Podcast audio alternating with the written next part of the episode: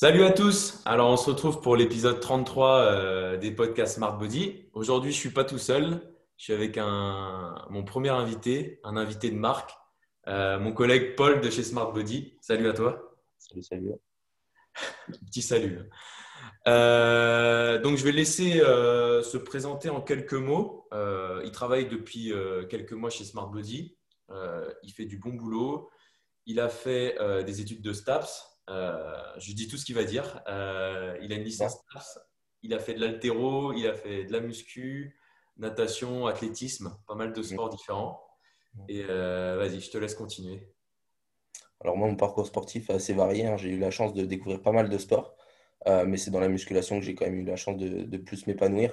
je pense que c'est lié à, un investissement personnel qui est vraiment, enfin, qui vraiment important euh, qui n'était pas limité justement euh, par un coach ou autre. C'était vraiment limité par moi, euh, par mon envie. Donc là, là-dessus, je me suis bien, bien retrouvé. par contre, voilà, j'ai fait quelques erreurs forcément, mais j'ai pu apprendre pas mal de choses, je pense, qu'à travers cette activité. voilà, beaucoup plus riche que d'autres activités, je trouve. Ouais, c'est vrai que souvent, quand es, surtout quand tu es jeune, tu peux pas trop t'entraîner comme tu veux quand tu fais des sports ouais, tu as toujours un coach derrière. L'athlétisme, de la natation, voilà, tu toujours, euh, as toujours un coach bah, C'est l'aspect collectif, en fait. C'est bien, mais c'est un aspect collectif qui, du coup, est beaucoup moins individualisé, c'est beaucoup moins personnalisé. Enfin, voilà, voilà c'est ça. Et au niveau de, de ta formation STAPS, tu as fait aussi pas mal de sport euh... Ouais, pas forcément par choix. Euh, j'ai fait deux ans de natation en spécialité. Puis après, j'ai eu la chance quand même d'intégrer l'aspect musculation euh, par hasard total. Euh, mais voilà, ce qui m'a donné la chance d'avoir la carte pro. Et un peu plus euh, aussi niveau altéro, ouais. Ouais, exactement. Carte pro altéro, force athlétique et, musculation. Il y a des gens qui font de l'altéro et qui sont intéressés par un coaching, ce sera, je pense, surtout avec toi, avec toi qui vont, qui vont, qui vont se faire coacher, quoi. Il y a des chances. Euh, du coup, aujourd'hui, euh, on va continuer euh, le même format un peu que le format précédent. On va répondre à vos questions. Alors, j'ai sélectionné les questions qui étaient plus orientées en fonction de l'invité. vous allez voir, vous allez comprendre. on va parler d'exercices polyarticulaires, de l'importance des exercices polyarticulaires, des métabolismes rapides, les difficultés que peuvent rencontrer les gens qui ont un métabolisme rapide au niveau de la nutrition, de l'entraînement, comment gérer leur volume d'entraînement. Euh, l'importance de la progression même sur les petits muscles comme euh, les biceps, les triceps, où la progression est moins traquable que sur euh, forcément des jambes avec du squat, du soulevé de terre, le dos, le développé couché. Et on va tout de suite commencer avec la première question. Donc, comment se préserver au maximum des blessures? Donc, je te laisse commencer. ça va dépendre du niveau, je pense. Euh, quand on débute, il va falloir y aller très progressivement, euh, chercher à vraiment avoir une technique optimale avant de commencer à, à charger. vraiment, la progressivité, je pense que c'est le mot principal quand tu, quand tu débutes. Mm. Euh, vraiment y aller tranquille.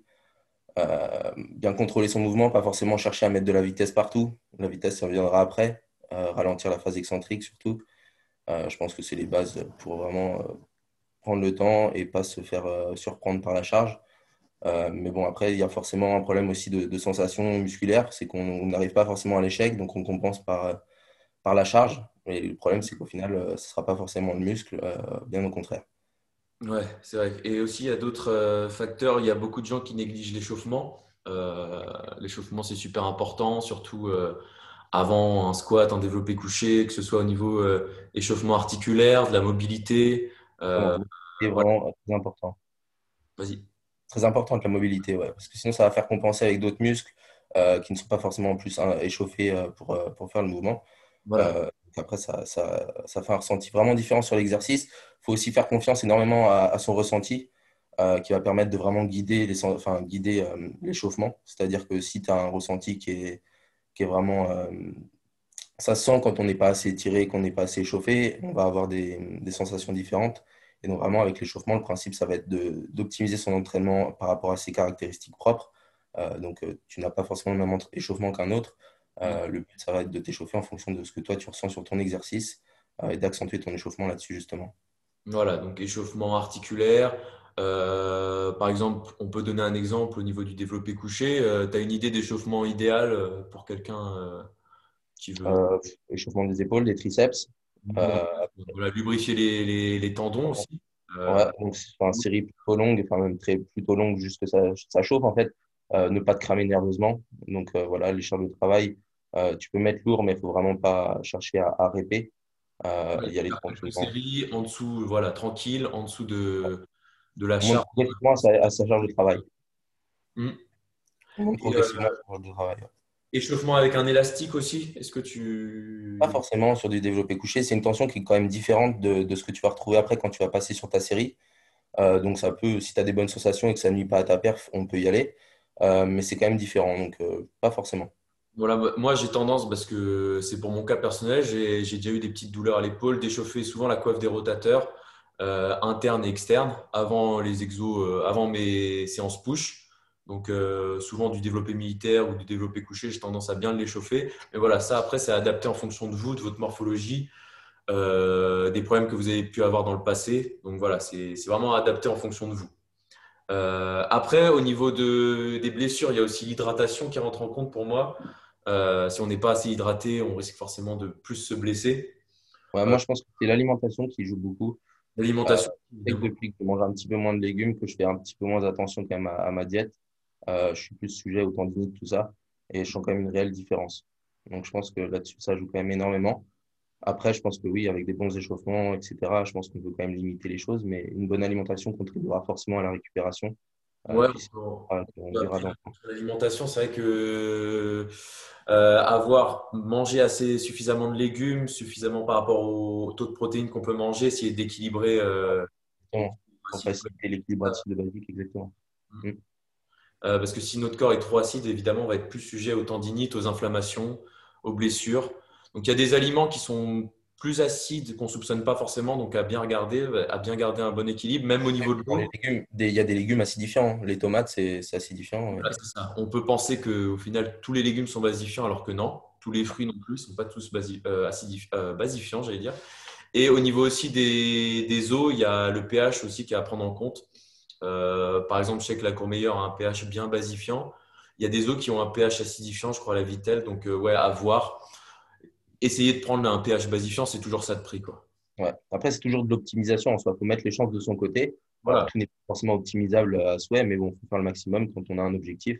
Si ça ne nous coûte rien, on le faire. Quoi. Voilà, c'est ça. Euh, après, au niveau des blessures, il y a un facteur euh, hyper important, c'est aussi avoir un peu de chance. Euh, parce que même si on fait tout bien, on risque quand même de se blesser, surtout en musculation.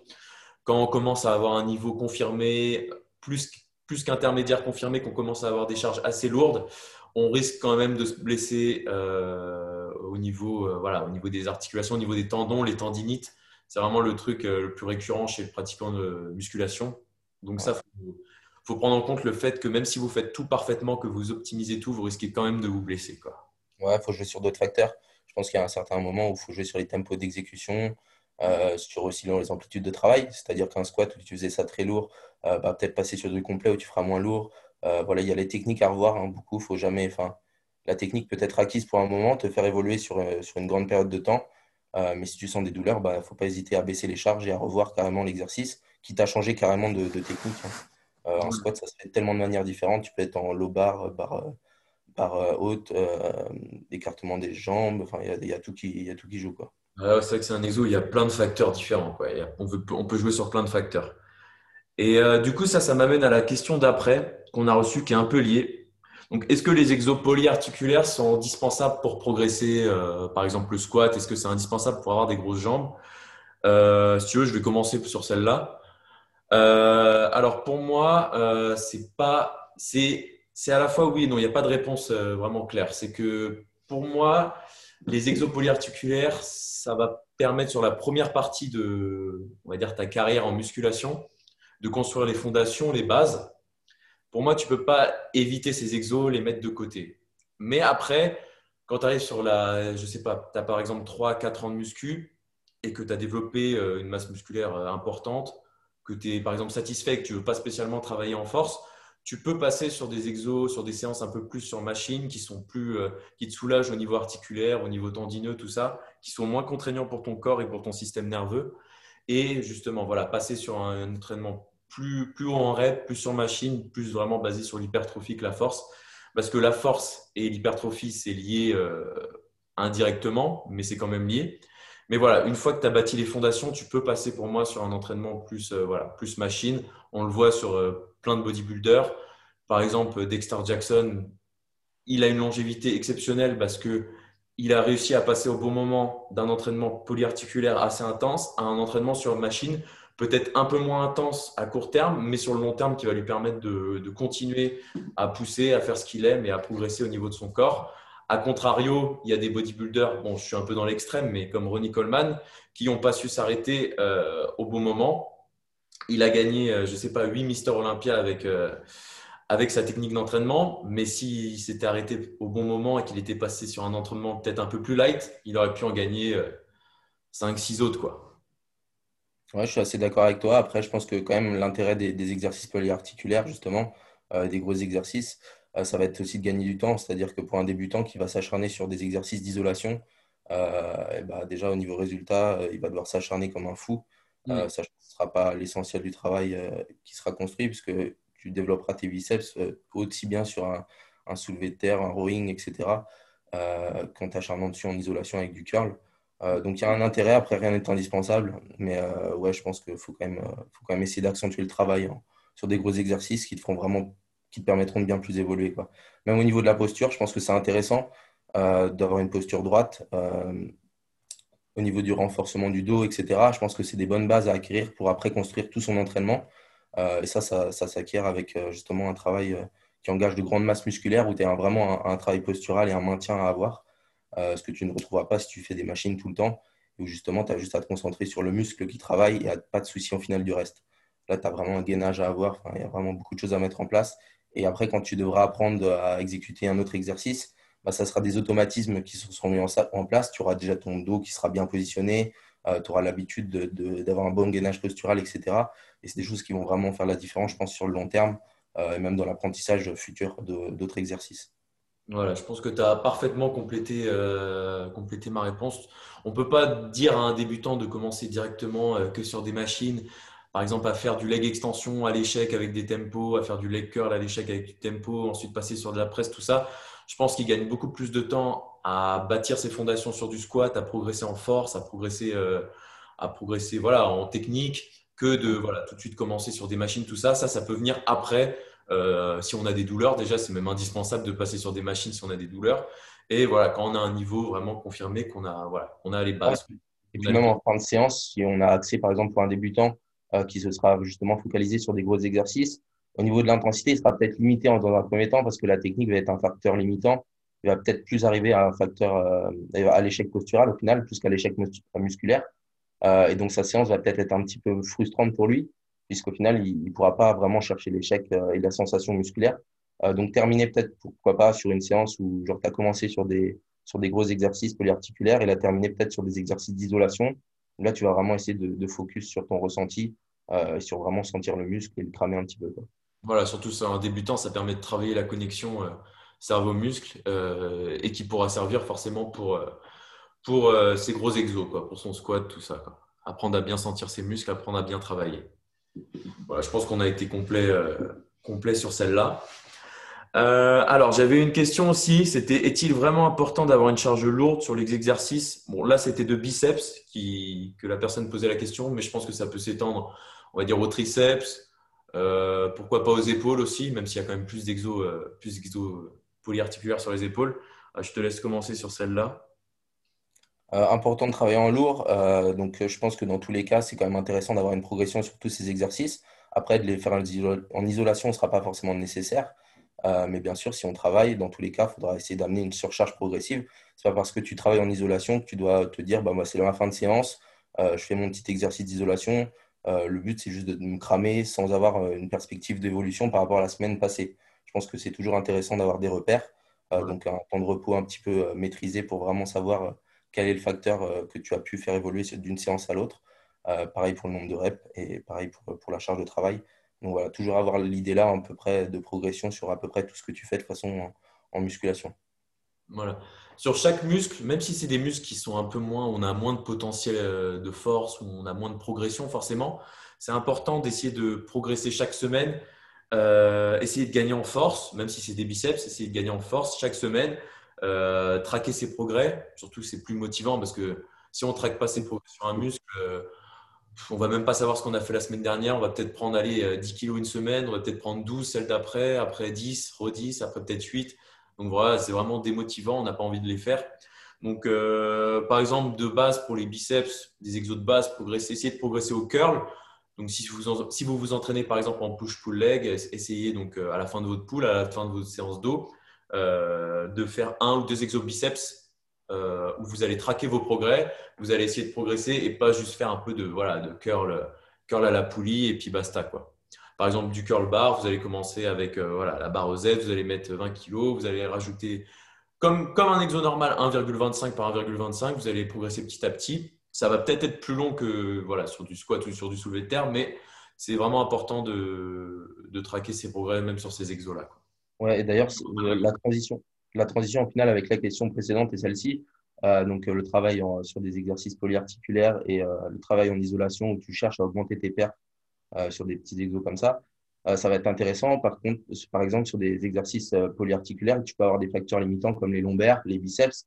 Dans ce cas-là, ça va quand même être intéressant de travailler euh, bah, justement ces muscles-là en isolation et du coup d'essayer d'augmenter ces charges de travail pour que ça devienne de moins en moins un facteur limitant et pour ensuite progresser justement sur des gros exos.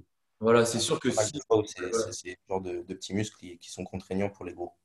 C'est vrai que si par exemple au rowing, tu es à l'échec à cause de tes biceps parce qu'ils sont cramés et que ton dos va encore, euh, voilà, tu peux encore gratter des reps avec ton dos, mais que tes biceps lâchent parce qu'ils sont pas assez forts, ça paraît évident de, que tu dois les renforcer et, avec, et gagner en force, donc avec des exos du curl bar, du curl incliné, du curl marteau, peu importe. Mais voilà, essayer dans ta semaine d'avoir au moins deux, voire trois exos, si c'est ton point faible, euh, trois exos voilà, sur ce muscle-là et euh, en mode surcharge progressive. Quoi. Exactement. Voilà, je pense que je pense qu'on a tout dit sur celle-là.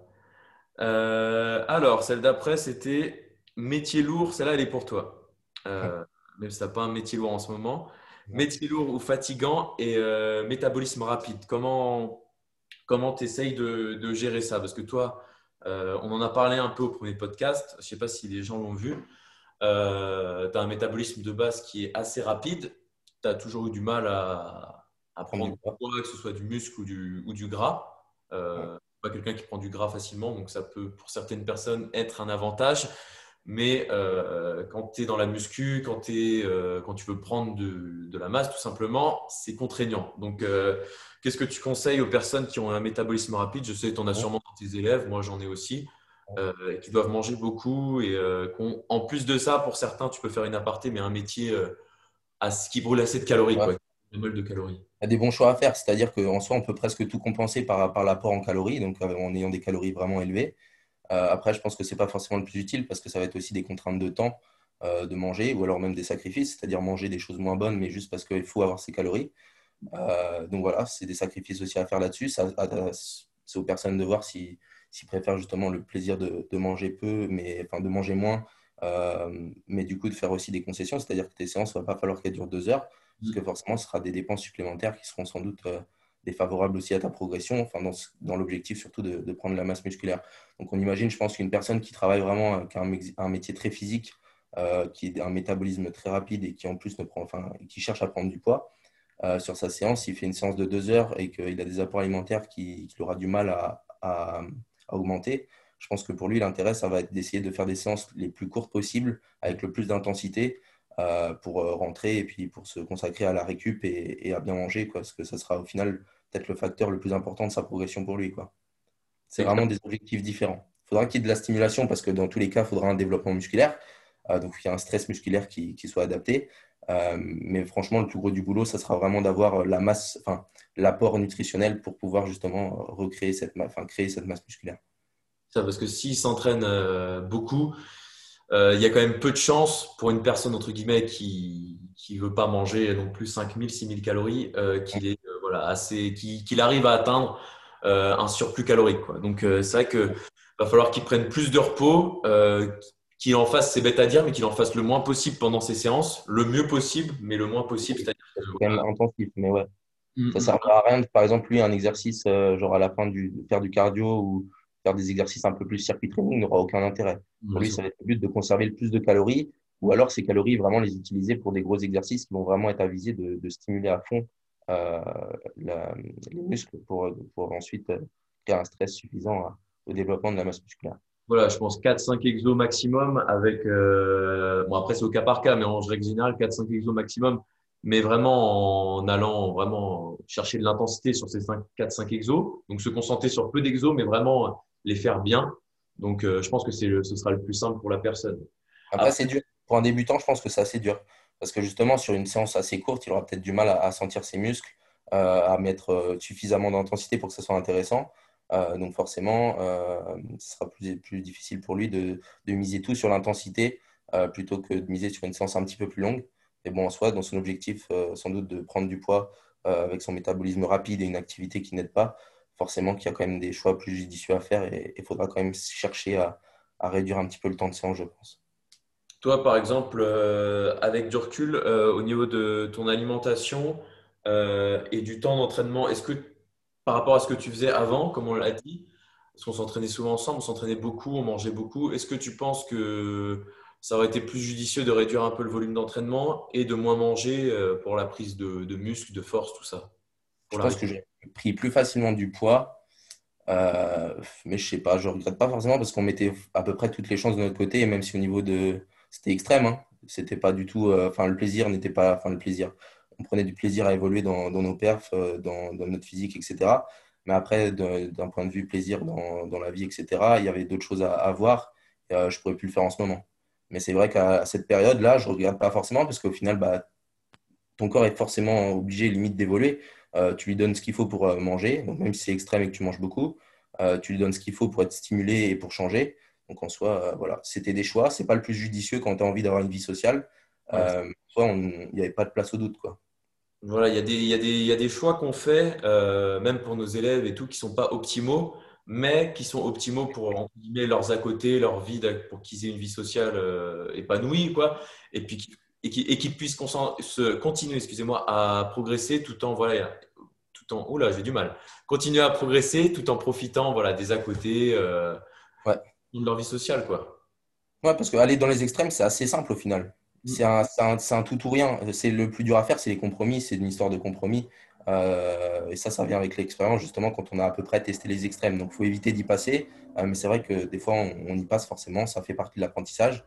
Euh, mais voilà, avec un regard extérieur et, ou surtout un regard avec son expérience, on en apprend. Et on voit que les extrêmes, ce n'est pas forcément ce qu'il y a de plus judicieux. Surtout, justement, quand on, c'est un mode de vie. La musculation, c'est pas ça va jouer sur le temps et ça va, si on se contraint trop, forcément que bah, la vie sociale, etc., et bah, elle va, va pas être là. Quoi. Voilà, et puis au bout d'un moment, tu n'as pas le choix non plus que de réduire. Parce que c'est vrai que quand tu es, euh, on va dire, étudiant ou voilà, que tu n'as pas vraiment de responsabilité, tout ça, tu peux te permettre d'aller un peu dans les extrêmes. Mais quand tu commences à avoir des responsabilités, que ce soit euh, familiales, euh, économiques, tout ça, tu te rends compte qu'il y a d'autres priorités. Et puis de, toute façon, tu es obligé, tu n'as plus le temps. Si tu veux continuer à, à bien vivre, tu n'as plus le temps pour te consacrer autant, autant à ce sport. Quoi. Exactement. Surtout quand tu n'es pas professionnel, on n'est pas sportif professionnel, euh, on ne fait pas de compétition. Donc voilà, vraiment, ça, revient à ce qu'on a dit au premier podcast, plus ou moins. Mais euh, je pense que c'était important de le rappeler. Et puis euh, voilà, important de rappeler que pour nos élèves, surtout, on essaye de tout mettre en, œuvre pour qu'ils aient une progression en musculation et aussi voilà, qu'ils aient du temps pour, pour leurs enfants s'ils ont des enfants, qu'ils aient du temps pour voilà, qu'ils soient en forme au travail, des choses comme ça.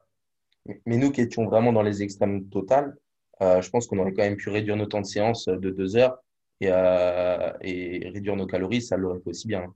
C'est simplement mm-hmm. qu'on a, on a vraiment été dans les fourchettes hautes de tout. mais voilà, il y avait, je pense qu'on aurait pu évoluer aussi bien de, même d'une autre manière. Voilà. Après, c'est pas forcément un regret parce que tu es quand même content de, de ce que tu as fait. Et puis, on prenait plaisir dans ce qu'on faisait parce que voilà, c'était pas c'est pas une contrainte. Si ça avait été une contrainte, euh, on l'aurait pas fait. Forcément, il y a des moments où tu as moins envie, voilà, des moments comme ça. Mais en règle générale, ce qu'on mangeait, euh, on avait envie de le manger. Euh, on le mangeait parce qu'on voulait évoluer. Et voilà, c'était pas une contrainte. On se l'imposait pas. C'était juste que voilà, l'envie de progresser était plus forte que d'autres choses. c'est une question de priorité. Hein. C'est ça. C'est ça. C'est ça. Et je pense qu'on va passer à la dernière question du coup. C'était euh, quelqu'un qui demandait quelques tips pour euh, rattraper un retard en, en musculation. Est-ce que tu as des tips pour euh, rattraper? Imaginons que la personne ait un retard voilà, au niveau des, des épaules. Qu'est-ce que tu lui conseillerais de faire? Ouais, Ça dépend aussi à quoi est lié son retard. Mais après, je pense que déjà, une fréquence plus élevée sur ce muscle-là, ça sera déjà une bonne base. Euh, donc voilà, deux, fois minimum par semaine, je pense que c'est même le minimum. Euh, après, est-ce que c'est un problème de ressenti? Dans ce cas-là, peut-être travailler, faire un petit peu de pré-fatigue avant de, avant de travailler ce muscle-là, euh, ce qui permettra d'améliorer le ressenti. Travailler sans doute aussi en série longue, ce qui permettra justement d'aller plus facilement à l'échec. Peut-être vérifier déjà que ce n'est pas un problème dû à une mauvaise exécution. Euh, ah oui, oui, oui, clairement. Imaginons que la personne sur les pecs décolle les épaules, euh, ne sait pas ses omoplates, tout ça, et n'arrive pas à faire un bon mouvement. Déjà, ouais. avant tout ce que tu dis, même si c'est juste, regardez s'il n'y a pas un problème d'exécution. Ouais. Et, dans tous les cas, ce sera la fréquence. Mm, mm. Donc, tu as dit, euh, en résumé, tu as dit la fréquence, augmenter la fréquence, ouais. La fréquence, le travailler, je pense, en série un petit peu plus longue. Euh, pour vraiment essayer d'avoir un ressenti qui se développe. En série courte, au niveau du ressenti, en général, on cible moins euh, le ressenti sur le muscle. C'est plus dur d'avoir un ressenti qui se développe là-dessus. Peut-être choisir les exos, on a le plus de ressenti. Si un exo, on n'a pas de ressenti sur le muscle, même si c'est un exo qui est euh, techniquement bien dans les, sur le papier, essayer peut-être de le laisser de côté et de laisser place à un exo où on a plus de, plus de sensations. De toute façon, les sensations, c'est ce qui doit vraiment permettre d'ajuster toute ta séance. C'est-à-dire que malgré une bonne exécution, euh, toi, la personne et son ressenti, c'est vraiment ce qui va permettre toutes les petites optimisations au final du mouvement, déplacement, euh, pour vraiment optimiser son recrutement. Et ça, c'est vraiment propre à chacun. Voilà, par exemple, euh, c'est vrai que propre à chacun, un exo qui est très controversé, par exemple, c'est le développé incliné, qui peut très bien marcher sur certaines personnes en fonction de ta morphologie, mais qui peut être complètement inutile pour d'autres personnes. Donc, voilà, c'est quelque chose qui est très, voilà, c'est à voir au cas par cas en fonction de ta morphologie, en fonction de tes clavicules, en fonction de tes épaules, en fonction de pas mal de choses. Donc, c'est vraiment voilà, voir s'il y a un problème d'exécution, euh, après choisir, voir s'il y a un problème, euh, choisir les exos où tu as le meilleur ressenti, euh, pour n'importe quel muscle, pour n'importe quel groupe musculaire, et ensuite essayer peut-être d'augmenter la fréquence sur tous les épaules. C'est vrai qu'en général, ça marche bien de faire des élévations, par exemple latérales, plusieurs fois dans la semaine. c'est quand même conseillé que ce soit, par exemple, si c'est un retard sur l'arrière d'épaule des oiseaux plusieurs fois dans la semaine, latéral, que ce soit aux haltères ou à la poulie, pareil, plusieurs fois dans la semaine, ça peut bien marcher pour, euh, pour rattraper. On a souvent peu, assez peu de mouvements, euh, parce que la personne est demandé pour les épaules, on a souvent assez peu de mouvements euh, comme ça. On a souvent des mouvements de poussée, tout ça, surtout pour les épaules. Des mouvements d'élévation comme ça sur le côté, on en a peu, même pour l'arrière d'épaule, même si on le, stimule avec le dos. Donc ça peut être intéressant d'en rajouter dans la semaine. Quoi. Après, je pense qu'il y a une grande différence entre le, retard euh, qu'on peut penser être un retard, justement, euh, où le, il y a le côté visuel et il y a le côté ressenti. Si c'est un problème de ressenti, là, oui, je pense que c'est bien d'augmenter la fréquence, etc. Euh, quand c'est un problème visuel, je pense qu'il y a beaucoup de personnes qui, s'attachent au visuel. Ça va dépendre énormément aussi de tes insertions, de, ton, de ta masse grasse, etc. Donc, tu pourras t'acharner autant que tu veux sur des insertions qui ne te donneront jamais le volume que tu souhaites. Bah, rien n'y fait. Tu pourras t'entraîner quatre fois de semaine dessus, euh, il n'y aura pas de changement. Voilà, c'est vrai que si tu as par exemple les biceps courts, tu ne pourras pas allonger ton biceps en l'entraînant euh, en l'entraînant 3-4 fois par semaine. C'est vrai que ça dépend des insertions. C'est pour ça que des fois, c'est intéressant de faire des analyses euh, morpho-anatomiques. Mais après, les insertions musculaires, vraiment le muscle en lui-même, vous ne pouvez pas le changer. vous pouvez pas changer, vous ne pouvez pas l'étirer, vous ne pouvez pas le, le, raccourcir. Au contraire, il y a des personnes qui ont un bout de pec en moins euh... les petits. des bouts de pec et puis ils peuvent pas le rallonger, quoi. malheureusement. Ils peuvent pas en rajouter un bout. Mais bon. Donc voilà, on a fait le tour des questions. Écoute, ça fait pile une demi-heure en plus. On a respecté, euh, on a respecté le timing. Donc, euh, est-ce que tu as quelque chose à rajouter? Non, je crois pas. Ça peut me revenir plus tard, mais là, c'est tout pour le moment. Tu pourras le mettre euh, sur un post Insta. Ça pourra te donner l'idée d'un post Insta. Exactement. Donc, euh, dans la description, bien évidemment, je vais mettre le lien du Instagram de Paul. Je vais mettre le lien du site internet. Le lien aussi pour le programme Zéro Frustration. Donc, n'hésitez pas à aller, suivre ce lien si ça vous intéresse. Euh, bien évidemment, il y aura aussi mon adresse mail si vous avez des questions, que vous posez des questions sur le coaching, tout ça. Vous pouvez aussi réserver une consultation gratuite sur le site internet. Euh, ce sera fait avec Johan, un des coachs de notre équipe. Il se fera un plaisir de vous faire une petite consultation, donc ça peut être intéressant pour vous. C'est gratuit. Et puis, ça peut vous aider euh, si vous posez des questions, que ce soit en musculation, euh, sur le coaching. Il n'y a pas de souci, il répondra à toutes vos questions. Donc voilà, donc ça, ça va clôturer ce 33e podcast euh, Smart Body. Donc c'était un plaisir de le faire avec toi. C'est gentil, moi aussi. Plaisir partagé, j'espère. Oui. ça va. comment? Ça passe, c'est bien. Et puis je vous dis à très vite pour le prochain podcast. Salut à tous. Bon, bah, salut.